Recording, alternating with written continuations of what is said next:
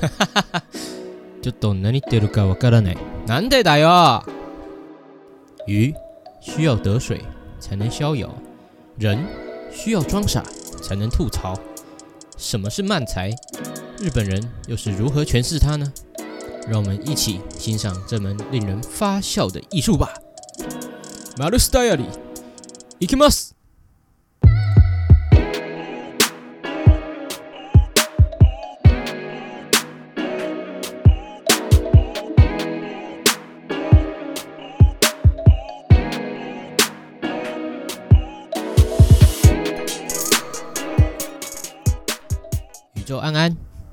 是领航员 Mars 马尔斯。那在进入主题之前呢，你们可能会一听一听，想说：诶，不是第二集才升级这个麦克风吗？怎么音质听起来一样好？诶，怎么会这样？哦，那其实我把第一集重置了。哈，这么快？哦，人家 Final Fantasy Seven 花了二十年才做了一个 remake，哦。我隔了两天就想重置，是怎样？哦，其实我那时候已经在写第三集的稿了，对，但这几天还是会半夜翻来覆去，然后惊醒，就，哦，我三分二十七秒那里吃螺丝了，啥的这种感觉，哦，就会觉得很多节奏啊都没有抓得很好，那又一一直卡词，就觉得太随性太松散啊，受不了，就整天都全身发痒。坐立难安，魂不守舍，嗯，就像小时候可能做一件羞耻的事，但可能过了几天甚至几年，一想到就哎还是全身纠结难耐的那种不安的感觉。所以为了摆脱这样的不快，嗯，我就决定好啦，全部翻新嘛，对，毕竟这也是一个宇宙级聊天频道，这个规格哦，自然要要求严格一点。那也不能马虎嘛，按你说是不是？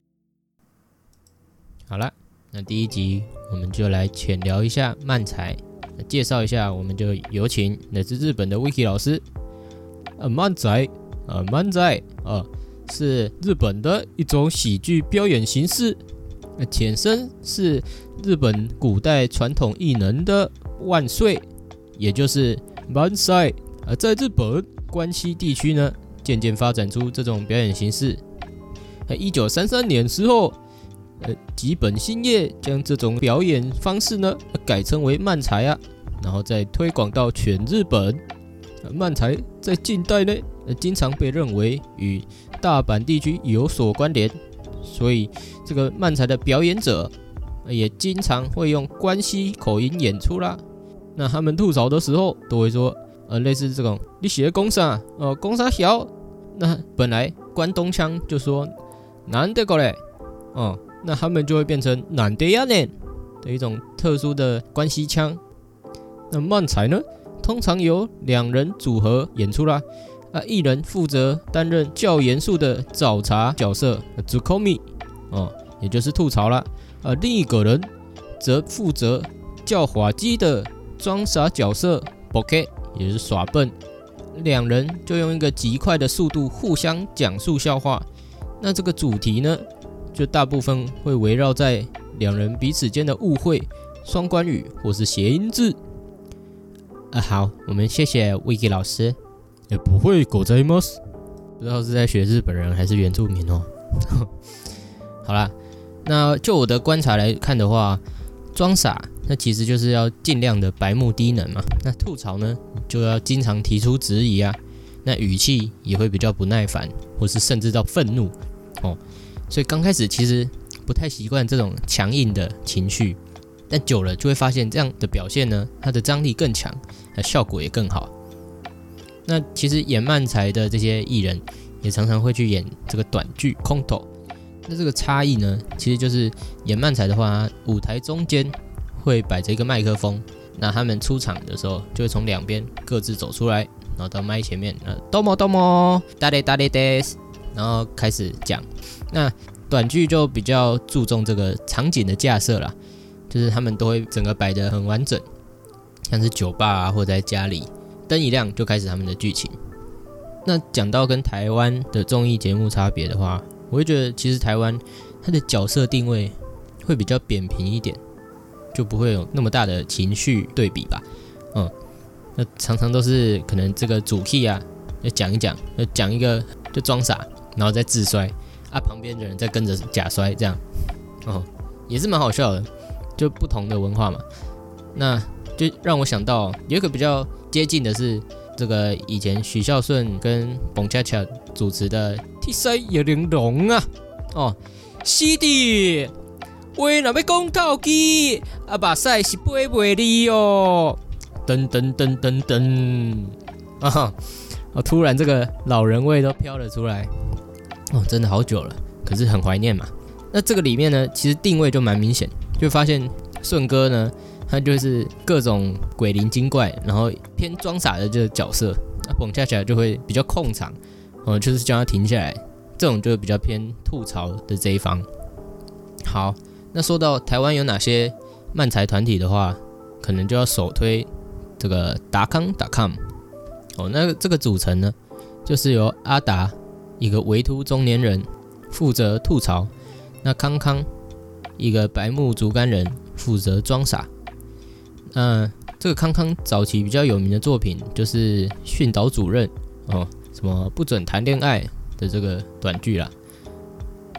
他们有一个现场节目叫好了啦达康，节目内容主要会有漫才嘛，那还有一些即兴的人事物短剧，就是要抽签，然后看抽到什么就演什么。哦，甚至还有接龙短剧。就是你有一个主题演一演，然后突然就要暂停啊，旁白就要说，哎，结果这个剧情怎么走？那他们就要继续接下去哦。那结尾的时候，甚至还要即兴唱歌，把今天的一些内容做一个总结，真的蛮硬核的，所以也很挑战他们的实力，对吧？那他们也有做一个聊天节目，叫达康还在讲，就是让有兴趣的朋友参考一下哦。那还有一个我有在关注的团体是叫面白大丈夫啊？什么？这个面白是什么？还以为是那种歌舞伎的形象，而不是。它其实翻成日文就是 “omoshiroi d a i j o b 就说要有趣，所以没问题的这种很正向的寓意啦。那他们组成是有四个人，那其实是两组漫才团体，一个是搞笑救星的耿贤负责吐槽哦，但他。长得太像我之前的教授，所以对他不是很有好感哦。这个偏见。好，那再来就是董轩啊，他就是一个比较 chubby 可爱的感觉，但是一看他演出就知道他非常有经验啦，各种演出都蛮到位的感觉。好，那第二个组合就是过敏猿人，里面有阿亮啊，就是一个负责装傻、低能又精明的感觉，那他表情什么都很到位。哦我觉得蛮厉害的。另外一个西追，嗯，就是帅，然后负责吐槽，但有时候又有点憨憨的感觉，不知道对吧？那他们也有一个舞台剧《直男人生》，那常常会把工作啊遇到的一些鸟事做成段子。哦，我想很多人都是看着看着就边笑边哭了起来啊。那我有实际去看过一次现场，对吧？那当然内容就是两个组合各自有一些慢才。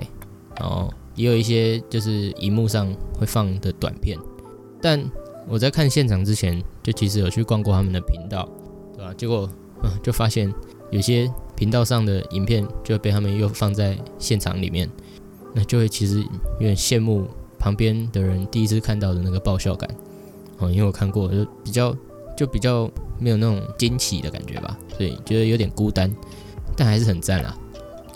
那他们的短剧呢？其实也有一些元素是致敬三明治人啊，Non Style。虽然别人没 get 到，可是我就会变成我笑超大声。哦，那他目前频道 YouTube 频道也有做各种企划。最近比较红的是什么？开黄腔大喜力。那这里就要说明一下大喜力，它其实是主持人呢会公布一个题目，主要可能是问一句话，或是看一张图。那参赛者就要在主持人朗诵之后。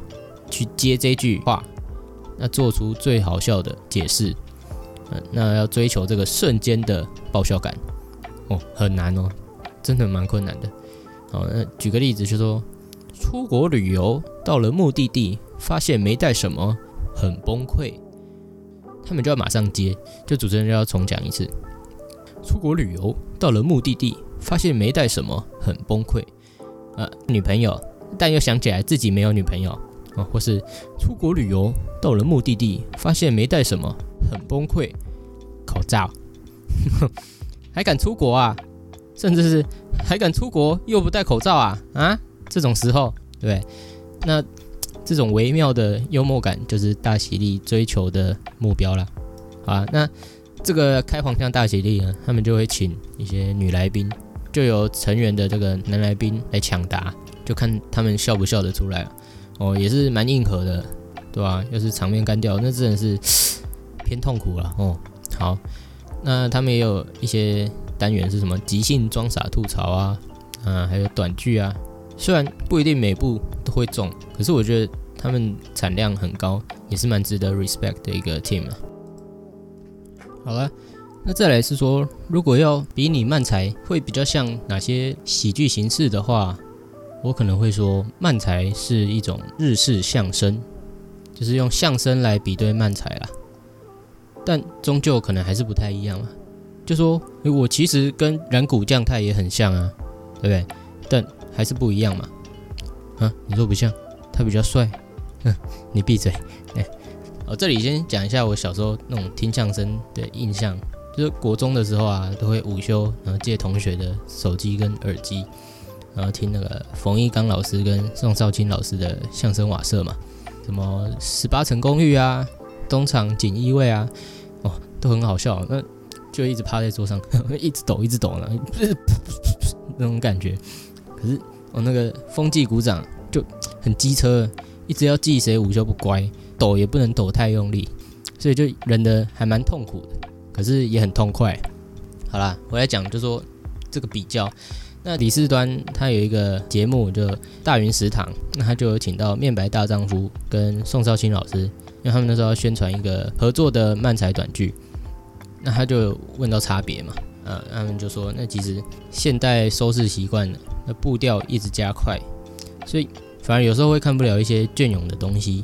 就是现在人比较没办法去等待那个笑点。那个人感想，我自己是也觉得没错。就是现在回去听，其实也会稍微不习惯相声的那个偏慢的节奏，对吧？那像现在抖音那种都是短时间短影片，那就要把笑点全部炸出来嘛。不过也会发现相声它其实也更有一些故事性，或是余韵，然后藏一些哲理在里面，对吧？有时候反而就。现代的东西都是笑，你笑太快，那反而也没有时间去思考那些内容，或是做一些反思，得到一些启发之类的。那他们呃，端哥又问到就是笑点取舍的部分，那他们就会说，其实笑是很主观的，你可能全部人都觉得好笑的东西，那其实也只是一个最大公因数。那你要追求让谁觉得好笑，让这一群人觉得好笑。反而又永远追求不完了。那最后的一个重点，那就是自己觉得好笑。哦，那就简单多了嘛。那哦，我也是有一点同感，就是说想这个 podcast 的主题嘛，要去想，诶，这观众觉得有趣吗？哎，不要，我就是什么，我觉得我他妈这个就是有趣，这样就好了，干你们屁事。啊，对不对？啊开玩笑的啦，哦，开玩笑的哦，啊，希望你们还是可以留言互动嘛，啊啊，不要生气啊，嗯，好啦，回来这边就说，那宋少卿老师也有分享，他觉得喜剧呢，其实又有分技巧面，就是可能在节拍啊，你这步调要抓的很精准，才可能让那个笑点最大化，对吧？就那个 punch line 会是一个。maximum 的感觉，哦，那他又有讲到，在艺术面来说，呃，卓别林有讲过，就是发现一个悲剧，它悲伤到你无法忍受的时候，反而才会刺激你搞笑的精神。哦，哦，哦，他也说，李国修也说过，诶，好的喜剧演员必须先去了解悲剧，那因为悲剧它是一个绝望。那喜剧是一种希望，那这样你看到希望才会笑，哇！我就觉得真的是蛮深的。那也会觉得宋老师啊，他已经想的层面不太一样，那他想在表演中给予的也不只是笑声。那我就觉得大师啊，他得过名与利之后，想创作的东西也会不太一样哦，追求的也不再只是票房，而是你的心房。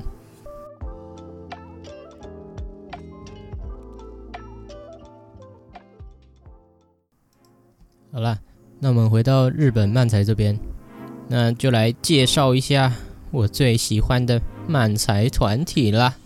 啊，第一个就是这个 Non Style，他们是二零零八年的 M1 优胜。那 M1 是什么呢？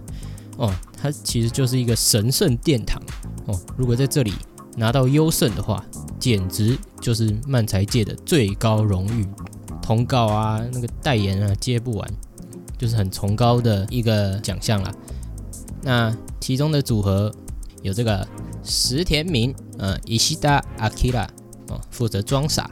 那特色呢，就是穿全白的衬衫跟长裤。呃，因为瘦长，所以他耍北兰的时候，那个肢体动作扭动就特别有效果。那还有这个另外一个是井上玉介，Inoue Yusuke，负责吐槽。的特色是自恋，还有讨人厌，哦，常常会上观众票选最讨厌的前十名。不过要坚持这种负面的人设也是蛮辛苦，令人佩服。不过他们这个组合是女子高中生中最有人气的漫才团体，哇，真的是蛮羡慕的。嗯嗯，好，那他们的段子，那他们的段子特色呢，其实就是井上啊。他会喜欢常常演一些帅气或是浪漫的桥段，像是转学的时候要跟棒球队的挚友告别，或是在酒吧独自潇洒的喝酒。那也很爱用一些急掰的语气，什么我最喜欢去吧，嗯，里面的酒保都会说伊拉什么森，嗯，这种石田就会变成要么。装傻岔开话题，要么就一直演无关紧要的角色，而不进入主题，啊，让剧情完全无法推进，也让井上无法耍帅，就是 Non Style 的一个特色套路了。我几年前就是井上，嗯，有发生一个车祸肇事逃逸，然后闹蛮大的，也开了道歉记者会，然后也休息反省了一阵子。那回来的时候，第一场的这个复归漫才啊，哦，石田就火力全开。一直讲这个车祸的玩笑哦，就像，哎，好久不见啊，发生什么事了？哎，不对，是发生什么事故了？然 后甚至什么打带跑啊，嗯，就是狂放这些梗。那井上那就只能一直低声下气的道歉，我就产生了一个卑微的新人设啊。其实看他付出的影片也蛮感动的，他这样泛泪上台啊，感觉也有很多的懊悔跟歉意。然后台下是满满的女孩子跟他说：“哦，凯莉，欢迎回来。”手机的后改哦，哦，原来是在讲这个，很感动啊啊！那再来是我最喜欢的团体啦，呃二零零七年 M1 优胜的三明治人 Sandwich Man 哦，他是由这个负责乐史呃 Tomizawa Takeshi 哦 Tommy 哦负责装傻，他眼皮垂垂的，所以看起来很失落。那那个毒蛇大师有吉啊，就形容说他是一个悲伤的野兽。那另外一个就是伊达干生，就是达特米基奥，他负责吐槽。那他们都是东北人。诶，就都马得就都马得欧尼桑，在东北又姓伊达，难道啊？没有错，他就真的跟这个澳洲笔头，我们战国时代的群雄伊达正宗。是有血缘关系的，嗯，真的蛮秋的啦。啊，打天呢，他外形的设定呢，就是一个中年八加九，哦，头发是金色的这样。但他其实在一些节目上正常讲话的时候是蛮得体，然后也蛮可爱，有时候会有一些反差萌，对吧？那他们都其实是有亲和力的中年大叔啦，形象也很好，哦，甚至他们以前还是小咖的时候，还一起同住了蛮多年的哦。关系也很好，那甚至还会揪家庭出游，因为其实很多组合啊，私下关系都不太好。嗯，台上互动就够了哦，台下还要再让我看到你，是啊，那今年最受欢迎的团体票选第一就是三明治人，哦，跟井上形成一个强烈对比了。那他们也出任了这个东京奥运的圣火形象大使，哦，跟这个石原里美啊，啊，我老婆啊，那怎样？我就是那个在高盛工作的上班族，也要跟你讲哦，哼，这，哦，啊，这个主持人变得不轻哦，好。那反正他们就是真的形象很好啊，也不像外表那么凶恶。好，那风格的话呢，他们比较喜欢演情境剧，通常是打贴当一个路人啊，跟各种商家的低能店员，也就是 Tommy 来互动。哦，呃，像是在自行车店试车的时候，呃，店员 Tommy 就会一直同步跨坐在车上，很怕被偷之类。或是房地产，打铁一进门的时候，托米就看他长这样哦，直接推荐他去住王走监狱。也有像是卡拉 OK 啊，托米当店员的时候就一直乱入，然后唱一些诡异的歌，就很很烦，也很可爱这样。还有餐饮店员跟披萨外送员也都是蛮经典的段子啦。那他们有一个最经典的一个小桥段，就是有时候打铁会讲得很起劲，嗯，托米就会一直笑着附和嘛。哦哦哦哦啊！打铁越讲越激动，到最高点的时候，然后头米就哦，就都难以得入我格拉奶哦，就制造那个反差。抱歉，我听不懂你在说什么。这是一个定番，那每次一出现这个桥段，影片的弹幕都会刷哦，出现啦，要 dick 大哦。那像面白的表演也有使用这个梗啊，嗯，所以。表演结束的时候，我去找他们拍照，都会很想问：有看三明治人哦？那到后来，我真的是一个彻底中毒啊！甚至还会挖他们的主持的综艺节目来看，像是什么秘境探险，有什么坐公车啊，然后掷骰子，决定可以打几站，然后再走几站，就是比较血汗的一个节目。或是跟童星芦田爱菜一起主持这个孩子博士，就是挖掘一些嗜好很特别又很专业的孩子。嗯，像古基博士或者蔬菜博士，蛮有趣的。但看的时候也会发现，打 T 就是很常当主 key，那也很会接梗吐槽，整个场面 hold 得很好。那 Tommy 呢，反而就木讷害羞，又不太讲话。哎，跟讲漫才的时候就有一个极大的反差，也是很可爱。那之前甚至还有冲动想要把 Tommy 设成手机桌布，看哪个直男会在自己的桌布放一个中年大叔哦？真的是难的呀呢。好了，那我最后要来讲，我觉得一个蛮屌的节目，叫做 Dream Match 梦幻配对。它的特色就是做一个漫才组合的重新配对。如果有看过男女纠察队，可能就会知道，它有一个环节是有一个大长桌，然后那个长桌上有个荧幕，左边一排，右边一排，可能就会安排。一边做男生，一边做女生，那每次主题都不一样，可能是在来宾之中最想跟谁一夜情呢，或者是最想跟谁外遇，就可以在这个荧幕上选人。那他过一段时间就会指向你选的人，然后来看是否配对成功。那成功的就可以先上座，然后嚣张。对，那失败的就继续要在这个舞台上，嗯，那你的选择也会越来越少。嗯，就有点继续苟延残喘的感觉。那 Dream Match 呢，就是分成吐槽组还有装傻组，然后来选你想要的相方。那当结束他们的配对之后，就会来拍他们想这个段子的过程。那通常原本的一个组合啊，都会有一个固定呃去发想的人，那另外一个通常只是负责演出。那如果今天配对起来两个都会想，那当然没事。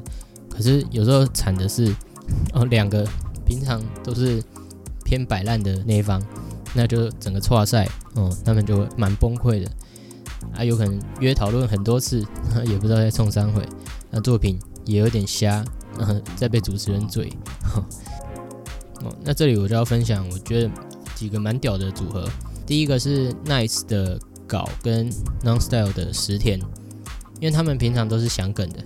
也都是负责装傻，而且这个稿还做过要怎么讲慢才的一本书哦，特别专业。那他们实际内容就超闹的，因为平常都是看十田在装傻嘛，没想到稿都不吐槽啊，那反而还继续接石田的话，那石田就很困扰，不能装傻，还只能一直吐槽，那最后还暴气说：“拜托，让我装傻哦。”那这种突破平常角色设定的段子，在 Dream Match 里面才看得到，所以我觉得特别有趣。那还有一个多层次流，就是 Knights 的土屋跟三明治人的 Tomizawa。那他们刚开场的时候就寒暄一下，就 Tommy 就说不行，他觉得练习不够，要再来排演哦，所以他们就背过这个麦克风，然后背对舞台哦，然后开始讲慢才，很秋。想说平常正常会想说冲三回，可是主要就是这个托米啊，他在排演的时候就会装傻讲 A，那土屋就会吐槽应该是 B 这样的一个 pattern。就结束排演之后，他们转过来面对观众开始讲，就 Tommy 要装傻的点就是 A 都没讲到，嗯，全部讲成 B，然后土屋就会吐槽说应该是 A 吧，然后又吐槽自己不对，应该是 B 啦，哦，这种双段式的吐槽，两段式。的结构哇，后劲超强，嗯，没看过这种玩法，就是我吐槽我自己的吐槽，就是有点烦，可是又很屌。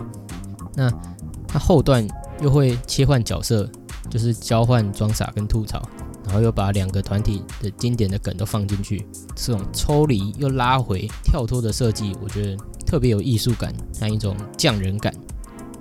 好啦，那第一集的分享重置就差不多到这边。那希望也有让各位更了解漫才在干嘛。那万一不小心被我讲到，哇，真的有点想看怎么办？嗯，其实哔哩哔哩啊、B 站有蛮多呃有翻译过的影片，对吧，可以自行去取用啦。那也欢迎订阅或是留言互动，让我知道你的感想或是意见。那火星代理，我们下回见。See you next page. また明日